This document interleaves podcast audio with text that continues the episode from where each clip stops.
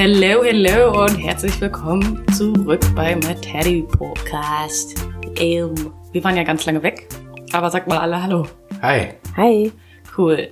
Ähm, wir waren im Urlaub oder auch äh, im Heimatbesuch und deswegen waren wir letztes, letztes Mal nicht da. Und was hast du gemacht, Paul? Ich habe meine Masterarbeit zu Ende geschrieben und abgegeben. Yes. Applaus zu Ich bin noch sehr froh.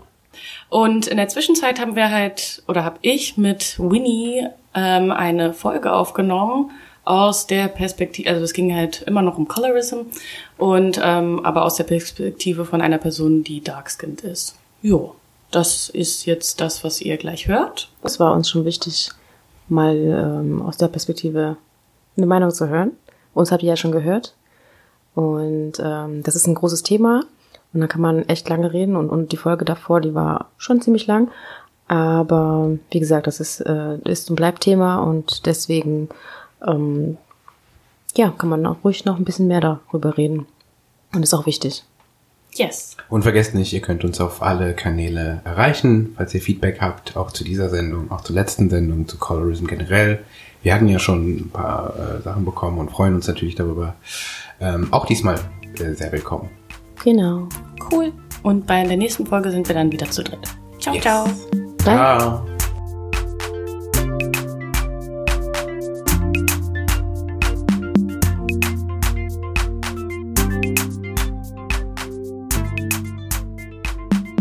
Ähm, wer bist du und was machst du?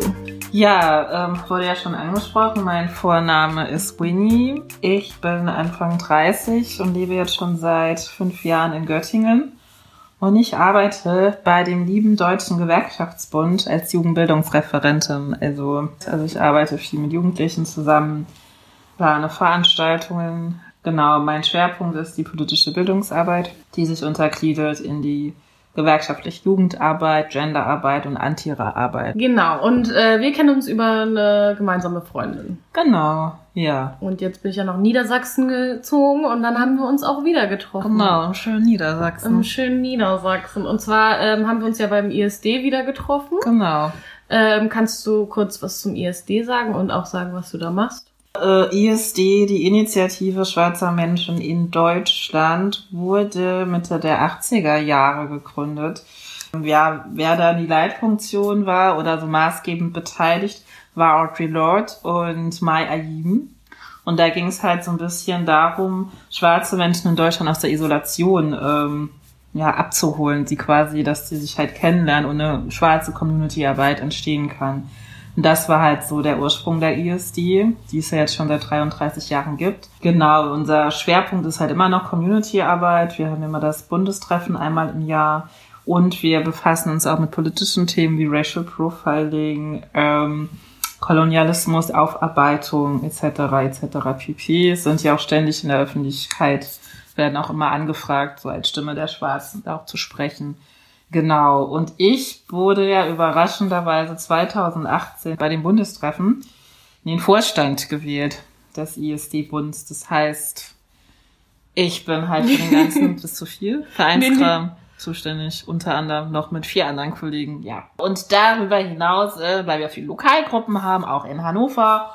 Und da bin ich mal hingegangen und da habe ich die Caro wieder getroffen. Yes, voll cool. Juhu! Ja, genau. Und wir wollen halt jetzt mal heute über, weil wir auch ein, ein interessantes Gespräch hatten, Ja. ähm, über Colorism sprechen. Also als wir uns das erste Mal darüber geredet haben, deswegen habe ich, also das ist der eigentlich der Grund, warum ich dachte so, dass es interessant wäre, mit dir darüber zu reden, dass du meintest, dass Leute manchmal denken, dass du light-skinned bist. dass ich biracial bin. dass du biracial bist, genau.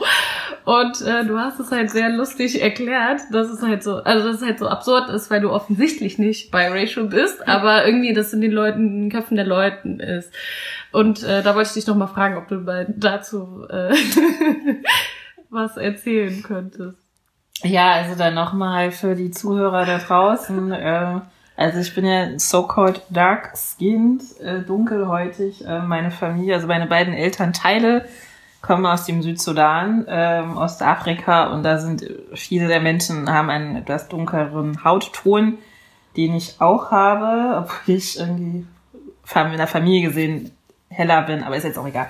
Auf jeden Fall ähm, hatte ich schon öfters ähm, Begegnungen mit weißen Deutschen im Unikontext, die mich meistens immer fragen, wo ich herkomme. Und dann sage ich ja, meine Eltern kommen aus dem Südsudan. Kommen denn beide Eltern aus dem Südsudan? Sage ich ja. Haben die sich denn in Deutschland oder im Südsudan kennengelernt? Ich im Südsudan.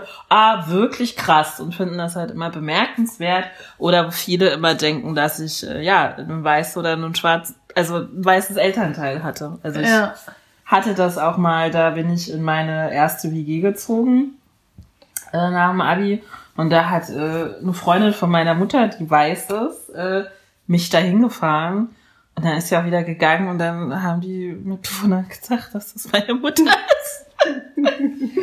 ja, und ich glaube, das liegt auch ein bisschen daran, dass ich, ähm, also ich habe auch tatsächlich Leute gefragt, warum sie denken, dass ich weiße Eltern habe oder oder ob ich adoptiert bin, die Frage kommt halt auch. Und dann sagte mal ein Kommilitone zu mir, ja, du bist so normal, du bist so wie wir. Und ähm, das hat mich dann halt auch mal zum Denken gebracht. Und das heißt halt einfach, weil ich halt so akademisch bin, Abitur und irgendwie so ein bisschen bürgerliche Attitude habe und mit diesen ganzen weißen Burby-Kids abhänge und auch weiß, der Tokotronic ist und Mate trinke und sowas, also in deren Welt, dass ich dann halt weiß sein muss. Mhm. Das geht nicht. Man kann nicht schwarz sein, so schwarz wie ich und dann noch so links und so, ja, in dieser, So weiß. so weiß in dieser Subkultur, so normal sein. Das Ja. geht halt nicht. Da muss, da muss, da muss was Deutsches mit rein gewesen sein. Das geht einfach nicht so. Ne? Und Ja. ähm, das ist, das ist der Grund, warum ich glaube, dass viele Leute denken, dass ich ähm, biracial bin. Ja, es ist, es irritiert mich immer noch, aber ja. Es Ja. ist auch irgendwie bitter, also weil das halt ja mit meinem Status und Auftreten und so. Genau, und es halt, zeigt halt auch, was so in den Köpfen drin ist, wie, wie ähm, dark-skinned Menschen dann anscheinend gesehen werden, dass sie das alles nicht sein können, weil, Ja. Keine Ahnung, weil sie, ja, also es ist halt eigentlich ziemlich absurd zu, zu denken, so, ja, hä, also eigentlich können wir alles sein, Ja, nur ihr habt nur dieses eine Bild von dark-skinned sein oder ne, und man muss irgendwie deutsch sein oder adoptiert sein, damit man halt in Anführungsstrichen normal ist. So. Anyways, ähm, andere Frage. Du bist beim ISD, Vorstand. Vorstand, Ehrenamtlich. Ehrenamtlich. Und ähm, da wollte ich dich fragen, spielt da Colorism überhaupt eine Rolle? Oder ist es so, okay, wir sind alle schwarz, ähm, egal ob man halt ein, also biracial ist oder ne, ein weißes Elternteil, ein schwarzes Elternteil ist, spielt das eine Rolle?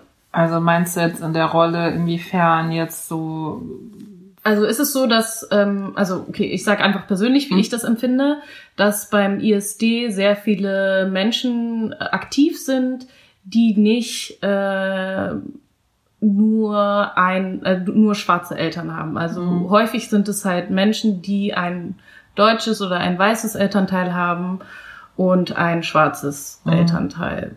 Und da wollte ich dich fragen, ähm, ist es für dich, hat das für dich eine Rolle gespielt, als du dich ähm, beim ISD engagiert hast, dass ähm, dieses Bild so war? Oder Ja, doch schon. Also ich kenne ja die, die ISD ähm, ja schon länger. Also ich glaube, zum ersten Mal habe ich davon gehört, weiß ich nicht, 2005, 2007 oder so. Also ich äh, wusste, dass es das halt gibt und habe natürlich dann auch im Internet geschaut und mir ist dann auch aufgefallen, dass dann so-called biracial ähm, Leute da, also am Start, also Afrodeutsche am Start sind und dann war ich mir, da habe ich mir gedacht, dann, dann passt das, da gehöre ich nicht zur Zielgruppe. Und dann habe ich mich halt jahrelang nicht mehr auseinandergesetzt, aber dann habe ich dem noch mal eine Chance gegeben, weil ich das halt immer im Hinterkopf hatte. Oh, Ich würde mal gern zum Bundestreffen und das mal kennenlernen und so die schwarze Community und dann mal so Tahir Della sehen. Habe ich auch was so im Fernsehen oder sowas gesehen. Ja, ähm. Oder Crazy Icons, die ich dann schon, schon vorher gesehen habe und dann schon so Fan war und so. ja, Ähm, ja, aber dann ist es mir halt schon aufgefallen. Das hat mich dann auch erschlagen, als ich dann dort war, muss ich ehrlich sagen. Ähm, ich hatte dann natürlich auch gehofft, Dark-Skin-Leute zu sehen, also die so wie ich auch so studieren, in so linken Räumen abhängen und halt so aussehen wie ich, auch so die ähnliche Biografie und so einen ähnlichen Hintergrund und auch so gleiche Erfahrungen gemacht haben. Da habe ich auch schon gehofft, äh, Leute so zu finden. Mhm. Ähm, die ich habe ich dann 2015 nicht kennengelernt.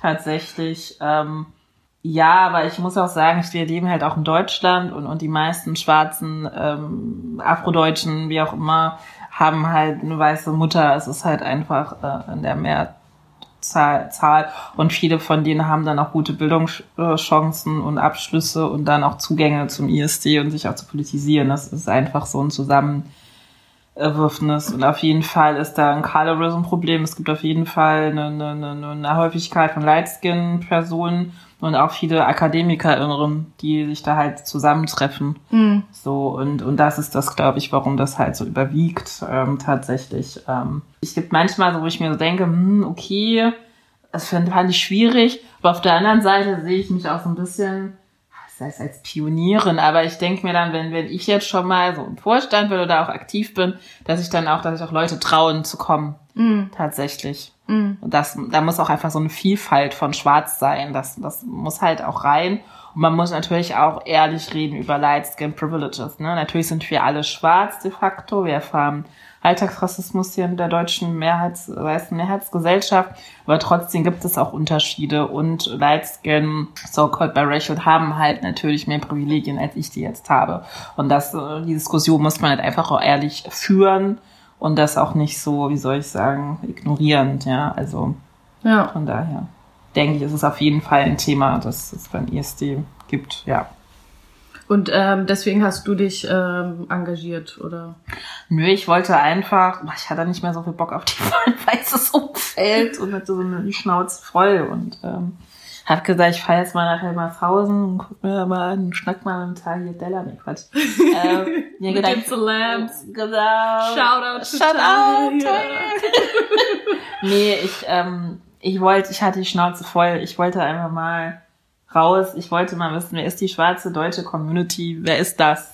Ja. Ich brauche euch. So, ich will euch kennenlernen. Das Ja. war ja der Hintergrund, warum ich da hingegangen bin. Ja, und ich finde ich finde auch wichtig, was du sagst, dass halt ähm, die schwarzen Menschen in Deutschland sehr, sehr divers sind. Ne? Mhm. Also es sind halt nicht nur die einen, sondern es gibt halt so viele unterschiedliche Shades of Black Mhm. oder auch, also auch einfach Realitäten, ne? Also, Fifty Shades of Black.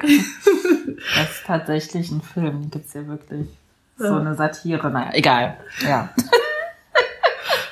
Also weil du auch sagst, okay, ja, ähm, Menschen haben das nicht getraut, ähm, also Dark-Skinned Menschen oder auch du hast halt gedacht, so, okay, ja, ähm, gehört mir nicht dieser Raum. Mhm. Ähm, würdest du sagen, dass es ein, auch ein Misstrauen von Dark-Skinned Menschen gegenüber Light-Skinned Menschen gibt? Oder ähm, was sind deine Erfahrungen mit Light-Skinned Menschen? Ja.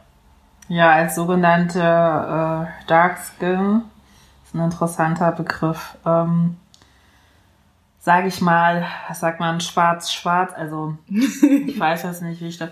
Ja, auf jeden Fall gibt's halt dieses Misstrauen. Ich kenne das halt so familiär oder auch von Eltern oder auch Freunde von mir, deren, die so Ganache-Boots haben, beide Eltern oder so, ne? Also die so sind wie ich, so ausschauen wie ich.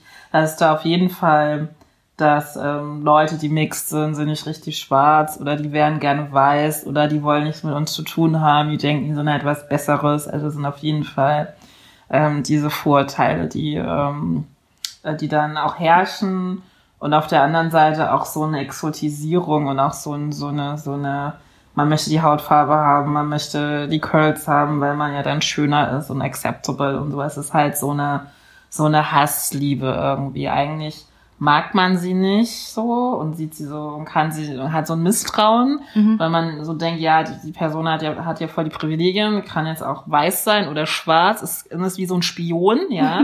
ist so, in der schwarzen afrikanischen Welt hat er voll die Knowledge, der durch, durch den afrikanischen Vater meistens, weil die Mutter weiß aber auch, wie er mit den Weißen umgeht und kann das so ausspielen und für sich halt gucken, was für mich besser ist, ja.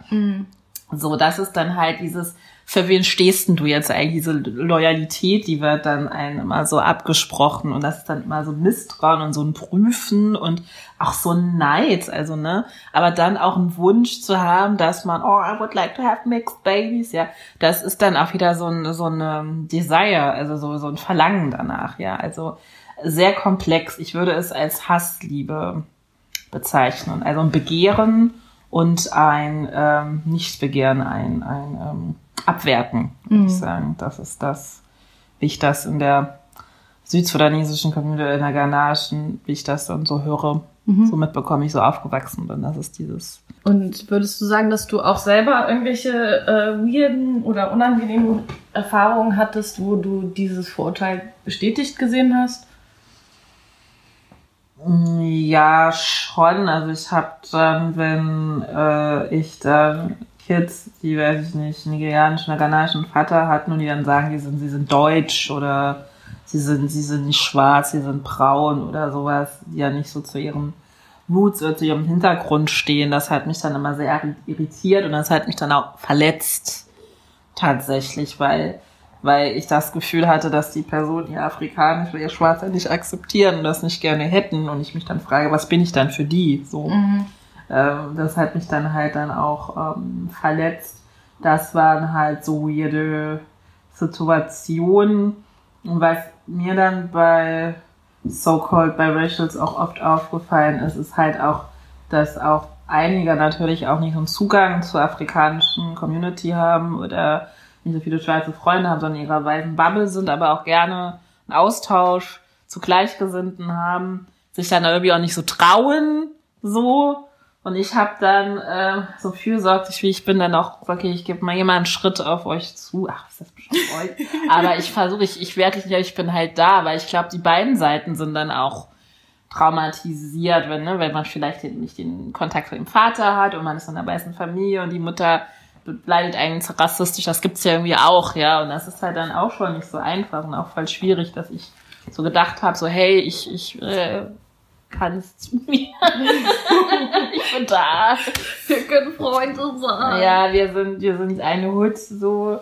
Ja, das ist so mein, mein Zug hatte, aber ich muss sagen, dass ich da auch immer schon ähm, viel Kontakt hatte. Also jetzt auch die Freunde, mit der ich im Kindergarten war. Ich hatte einen anderen Kindergartenfreund, der hatte einen, hat einen madagassischen Vater, mit dem ich halt auch viel zu tun hatte. Und wenn ich jetzt nochmal so überlege, dass ich halt in meiner Kindheit viele Leute, Kids hatte, die mixed waren und man kann, also man ist halt so aufgewachsen und man wusste dann halt, dass viele dann diese Vorteile haben, diese zwei Kulturen irgendwie da ähm, die kennenlernen schon Mhm. in der frühesten Kindheit an und das ist, so bin ich halt auch aufgewachsen und ich hatte halt auch nie dieses ähm, idealisiere, dieses Begehren, oh, ich will so aussehen, ich will so eine Haut haben. Haare, okay, doch, da hatte ich doch schon mal so eine Phase. Aber es war halt nie, dass ich dann mich abgewertet habe oder so. Also ich habe, ich hatte da nie so Neid oder eine Eifersucht oder so eine Misstrauen oder so ein, so ein, so ein, so ein, so ein Feindbild. Mir war halt klar, okay, wenn du eine weiße deutsche Mutter hast, dann, dann bist du halt so vom Verhalten. Wenn du nicht mit schwarzen Leuten zu tun hast, dann wächst du halt so auf, ne? Ne, das, das war für mich irgendwie so klar, weil ich dann auch mit Kids aufgewachsen bin, ähm, die äh, so wie ich irgendwie aus Uganda oder aus Ghana kamen, beide dann von weißen Männern adoptiert wurden und die natürlich voll wie Weiße geklungen haben, weil die halt nur mit weißen Leuten zu tun haben. Deswegen war das für mich irgendwie, hat mich das immer manchmal ein bisschen genervt so, aber dann war mir auch klar, okay, es ist halt, ist halt so Mhm. irgendwie. Also eigentlich ohne Wertung, eher so ein, als Beobachtung. Ja, genau. Okay, und ähm, weil du jetzt auch so von Begehren und so weiter redest, hast du das Gefühl, dass du als ähm, Dark-Skinned Frau anders wahrgenommen wirst oder dass Mm, Ja, der Begriff Darkskin, da kann ich noch ein bisschen ausholen. Ich habe ja den Begriff das erste Mal 2011 da habe ich so eine Dokumentation, die hieß Darkskin Girls, die, ich weiß nicht mehr, wie die, wie die, wie die ähm, Drehbuchautoren hießen, aber da ging es halt wirklich um Darkskin Girls Issues in, in, in, Amerika, in den USA. Und da habe ich auch das erste Mal den Begriff gehört und war total irritiert, weil ich habe mich halt nie als Darkskin gesehen. Ich habe gesehen, ich bin schwarz, Mhm. so und, und ja, Punkt. Und ich erfahre Alltagsrassismus, Punkt, so. Und das, ich habe mich halt nie mit diesem, mit den Hautton, mit dem Unterschied Light Skin, Dark Skin, Team Light Skin, Team, Team Dark, Dark Skin, da habe ich mich bis zu dem Zeitpunkt einfach nicht beschäftigt. Und dann habe ich halt diese Doku mir angeschaut und von den Erfahrungen, die ähm, die, die äh, Frauen erzählt haben, dass sie halt von der eigenen schwarzen Community diskriminiert und gehänselt worden, ne? Mhm. Was so lange im Backofen hat eine gesagt. Und hier kommt, hier kommt jemand, die sieht aus wie ein Kohlemann oder wie was auch immer. Das kannte ich halt so von Weißen, die mir das gesagt haben, aber nicht von Schwarzen. Und das hat mich halt total erschüttert, dass man diesen, diese, diese rassistische Diskriminierung von seinen eigenen Leuten so erfährt. Und das ähm, hat mich dann sehr beschäftigt. Und dann ist mir dann ähm, klar, was so Beauty Politics angeht und Begehren, ist mir halt schon immer aufgefallen, dass halt eher hellere oder eher weiße Jungs oder Männer auf mich stehen und, und, und, und schwarze Männer, die einen Hautton haben, meinen Hautton haben, eher nicht mit mir geflirtet haben. Das ist ähm, mir schon aufgefallen, dass die etwas helleren, ne, also Gegensätze ziehen sich an. ähm, auf mich standen, wenn ich mir so meine Dating-Biografie anschaue, ähm, habe ich tatsächlich nur einen Mann gedatet, der dark-skinned war. Sonst waren meistens biracial oder POC oder weiß mhm. tatsächlich. Mhm. Und ich glaube schon, dass das auf jeden Fall ähm, eine Rolle spielt aufgrund der Hip-Hop-Videos. Ähm, so, ne, wir sind ja alle so mit Puff Daddy und Notorious B.I.G. und sowas aufgewachsen, wo dann auf einmal auch hellere Frauen dann immer so zu sehen waren und, und Beyoncé, ich gegen Beyoncé, ich finde Beyoncé klasse. Aber das war so die Zeit, die das halt immer sehr stark dominiert haben und dann J-Lo und so. Und ich glaube, das hat dann dann die jungen Männer, die dann so alt sind wie ich dann, die dann angefangen haben zu pubertieren oder wie, also dass, glaube ich, dieses Schönheitsbild so, ähm, da so präsent war, dass das natürlich was mit der Partnerwahl macht. Mhm. Und dass ich da nicht reinpasse. Also das ähm, war mir dann aber auch klar, auch als Teenie, wenn ich dann auch mal sehr viel geweint habe, wenn die ghanaischen Jungs aus meiner Schule dann mit welchen wirklich komischen weißen Frauen zusammen war, war, war mir klar, weil die eine weiße Frau haben wollten. Das, das war mir dann schon klar. Aber ich habe das nicht als Colorism gesehen. Ich habe nur gedacht, die sind halt doof, die haben halt Komplexe. Die sind halt scheiße. Aber ich konnte das halt nicht so benennen. aus dem benennen, ja, dass ja. das Colorism ist, dass das irgendwie mit Privilegien zu tun hat, dass man halt hofft, wenn man eine hellere Frau hat, hat man mehr Chancen und so weiter und so. Das, so weit habe ich halt nicht gedacht. Ich wusste auf jeden Fall, die finden die nur schön, weil die weiß ist und weil sie dann Papiere wollen oder irgendwie auch immer. Ja. Aber ich konnte das da nicht so benennen. Ja, und was natürlich dann, ja gut, du hast gesagt, Pubertät, Partnerwahl, aber wenn ich ganz ehrlich bin, auch schon früher, weil ähm, ich auch viele Frauen oder auch Männer dann kennengelernt habe, die sich ihre Haut aufgehellt haben. Weil man auch oft im Afro-Shop, ich mit meiner Mutter, da waren wir mal bei Connys Afro-Shop, ähm, die Leute haben sich Bleachingscreme gekauft und dieser Geruch, das war immer so ein ganz starker Geruch, diesen habe ich immer noch so in der Nase, wenn man dann in African Shops oder auf afrikanischen Community Partys war oder im Bus saß, dieser Geruch und man halt auch so sieht, wie die Haut dann von den Frauen aussah, also oder von den Männern so mega weird und ganz dunkle Hände. Das war auf jeden Fall mhm. auch so ein Thema mit Colorism oder einfach Michael Jackson. Also einfach Michael Jackson. Das ist einfach auch so präsent für Colorism. Einfach die Haut nicht akzeptieren und sich äh, heller machen, die Haare kletten, dass das auf jeden Fall immer präsent war und meine Mutter da mal total dagegen war, die dann sagt, klette dir niemals die Haare, mach deine Haut nicht heller, du bist schön wie du bist, du bist original und schwarz und das ist okay so dass ich da auch nie so Issues hatte mit meinem Hautton, so komplexe, äh, muss ich sagen. Die kam dann halt so ein bisschen, als ich dann angefangen habe zu daten. Aber ich habe das dann auch, da hatte ich auch keine Komplexe, habe gesagt, ich will jetzt weiß oder sein. Ich war immer nur sauer auf die Typen, weil die sind immer bescheuert, die sind ja. scheiße. ihr seid doof. Ich bin doch toll, warum wollt ihr mich nicht? Äh, ihr seid doch doof und so. Ja. Aber ich war, ich hatte auch nie, wirklich nie den Gedanken, oh, ich hasse mich so, ich will, ich will, ich will weiß sein, ich will, ich will light skin, das hatte ich nie. Und ich glaube, das liegt auch daran, dass meine Mutter da so hinterher war und dass ich halt aber auch äh, schon immer für mein Aussehen Komplimente bekommen habe. Also sagen wir mal, ich kam, also ne, ich war ja schon so pretty, ja. Also es klingt jetzt ein bisschen, aber ja, aber also man merkt ja schon, ob man, wenn man ne, wenn man gut aussieht oder nicht, das, das macht schon einen Unterschied. Und ich glaube, ja. würde ich jetzt nicht so pretty als pretty wahrgenommen werden, da wäre es natürlich nochmal anders. Ja, ich genau, meine, ich weiß, was du meinst. Und ich glaube, ich, also ne, wie man, wie du auch jetzt gesagt hast, so ne, dass damals in den Hip-Hop-Videos dann kam Beyoncé, dann kam bla bla bla und mhm. so.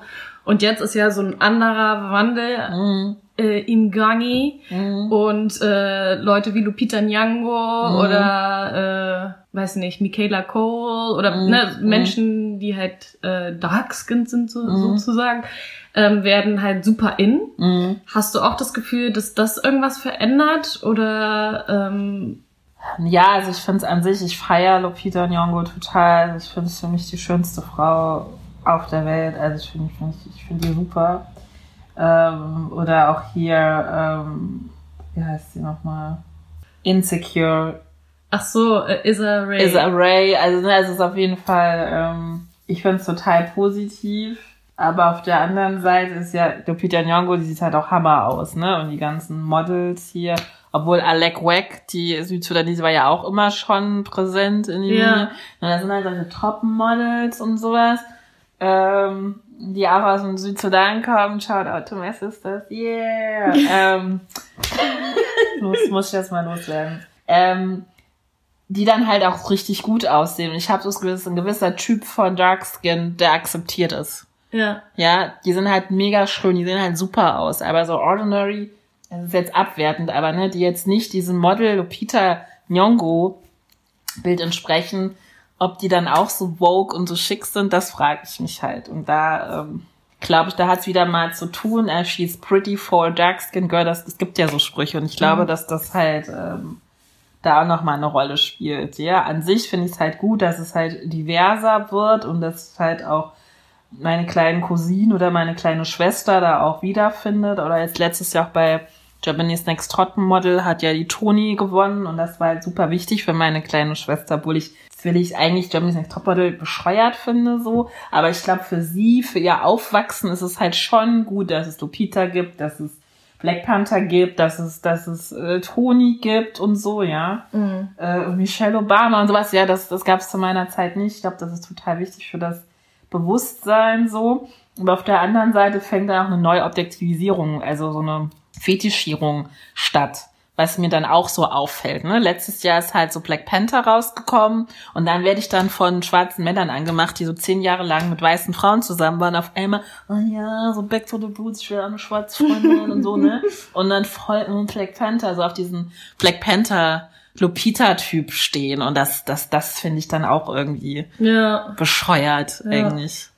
Denkt man so, ja, okay, jetzt, wo es in ist, jetzt kommst du wieder angekrochen. jetzt kommst du wieder angekrochen, ne? Und, und vorher, 2015, wolltest du mich nicht, ne? Aber jetzt. und, und das, das finde ich halt fragwürdig. Also es, es tut der Seele gut. Also mir tut es gut, wenn ich Leute sehe, die so aussehen wie ich, die einen Oscar kriegen, die, die sehe ich. Oder ich sehe, die sind im Magazin, Titelblatt. Für mein Empfinden ist es halt gut. Mhm. Also die Reaktion von den Männern finde ich halt bescheuert. Also das, äh, wie oberflächlich das einfach ist. Dass halt trotzdem weiße Leuten, die halt auch die Vogue äh, koordinieren oder auch Chefs sind, die entscheiden ja immer noch, wer ist jetzt schön, wer ist de- desirable oder nicht. Und dass es halt immer noch abhängig ist von der eurozentristischen äh, Modeindustrie, wer jetzt schön ist und wer nicht. Und jetzt ist Lupita schön. So, und jetzt finden schwarze Männer sie auf einmal auch toll. Und das ist halt total bescheuert. Also ich finde, wir müssen uns selber feiern und wieder, wie auch immer, da ein Bewusstsein empfinden und das halt nicht abhängig machen von, was ist in, was ist Hollywood oder was auch immer. Es ist irgendwie, klar, es ist geil, das so zu sehen, aber es sind auffällig gebildete, schöne, dark-skinned Leute und nicht die Tanja aus Alabama, die bei, ich weiß nicht, H&M arbeitet oder so und, und, und, und 1,50 ist und, ähm, weiß ich nicht. Also ja, warum ist die nicht im Mittelpunkt? Warum ist, ne, warum das, das ist halt einfach äh, so kritisch sehe und wiederum nicht kritisch und ja, also jein. Es ist, es ist eine, äh, eine äh, komplizierte Angelegenheit. Mhm. Also. Mhm.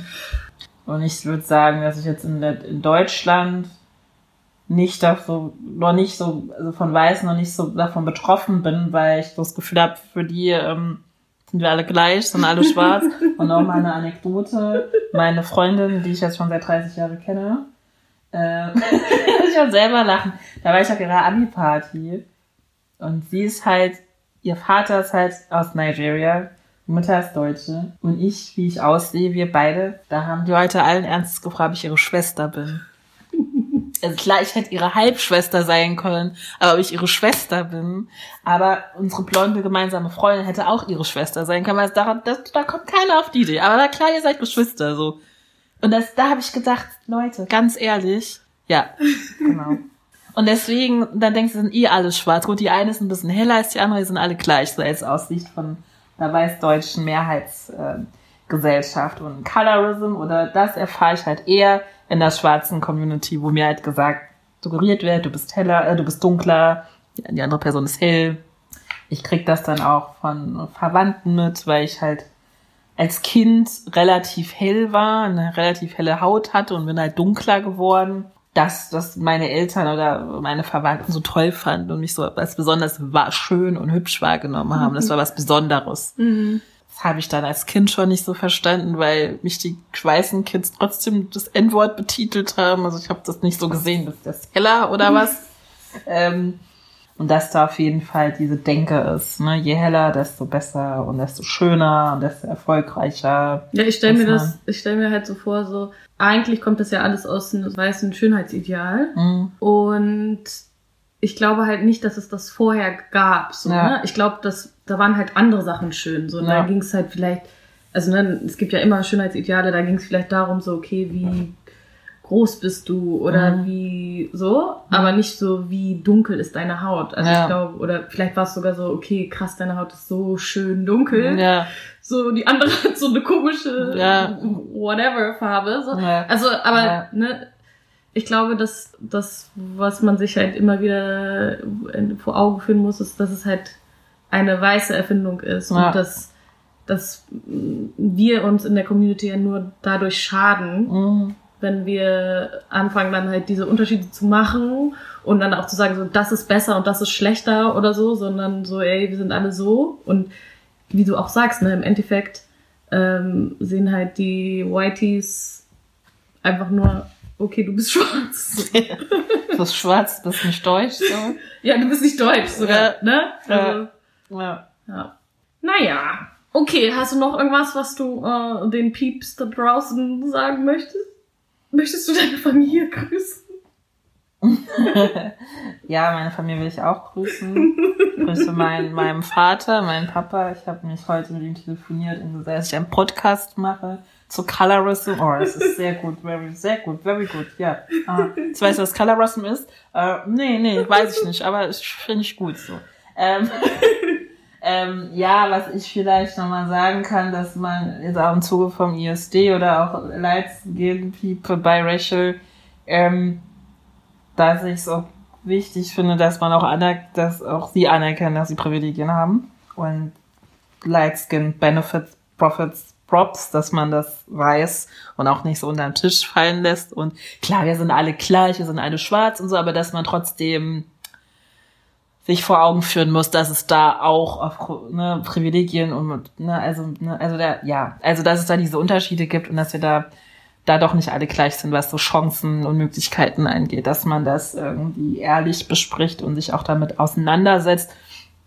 Und vor allem äh, die schwarzen Brüder da draußen, die halt sich sehr bewusst schwarz und sind und auch am schwarzen aktivistischen Kontext dass sie trotz allem rassistische, äh, wie soll ich sagen, äh, diesen Rassismus verinnerlicht haben und auch diese europäische äh, Schönheitsideale trotzdem verinnerlichen, auch so ihre Partnerin aussuchen. Das, das muss man, da muss man auch ehrlich sein. Also und ähm, und dass man das auch ähm, weiß, was das auch mit einem macht und dass man auch den Schmerz, den Dark Skin Sisters haben, dass man den auch anerkennt dass es den gibt und dass man es schwerer hat, gerade was Partnerwahl angeht. Mhm. Das ist ein großes Problem.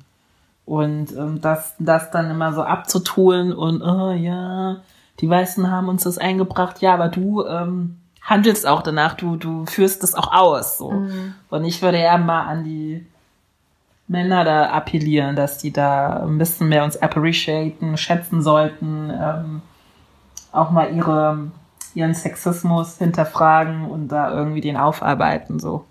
Da äh, sollten da auch mal die Typen mal sich auf ihre eigene Nase fassen und gucken, wie sie mit Frauen umgehen, was ihren Töchtern, ihren Schwestern, Cousinen so vermitteln, dass es halt nicht cool ist, zu Mhm. sagen, irgendwie, ja, ich nicht mag deine Haare nicht, mach die mir mal glatt oder oh, ich finde Brianna schöner, äh, Naomi Campbell finde ich hässlich, aber ne, diese, dieses, äh, so eine Abwertung, das geht, das geht halt nicht. Das habe ich schon alles selber gehört, aber wie gesagt, ich hab, bin da selbstbewusst, mich hat es nie gestresst oder verletzt, aber es gibt halt Frauen ähm, da draußen, wo es da einfach nicht geht und da sollte man einfach sensibler sein und ein bisschen mehr Leute wertschätzen. Das will ich halt so mitgeben und ich will halt noch sagen, dass gerade Frauen, ähm, jagdenden Frauen, dass wir uns mehr solidarisieren sollten, uns auch empowern sollten, uns auch gegenseitig ähm, stärken sollten und auch einfach zusammenhalten sollten. Das finde ich halt wichtig. So, ja. Und dass wir auch noch, das höre ich auch auf, für uns kämpfen und auch nicht so den Männern sagen, wie sie es, wie sie es jetzt machen sollen. Die sollen für sich kämpfen, die sollen ihren Sexismus klarkriegen. Und wir sollen, müssen gucken, wie wir mit dem Sexismus umgehen, wie wir es besser machen können, wie wir uns schützen können. Genau, das, das, das ist mein Schlusswort. Thank you, Winnie. You're welcome.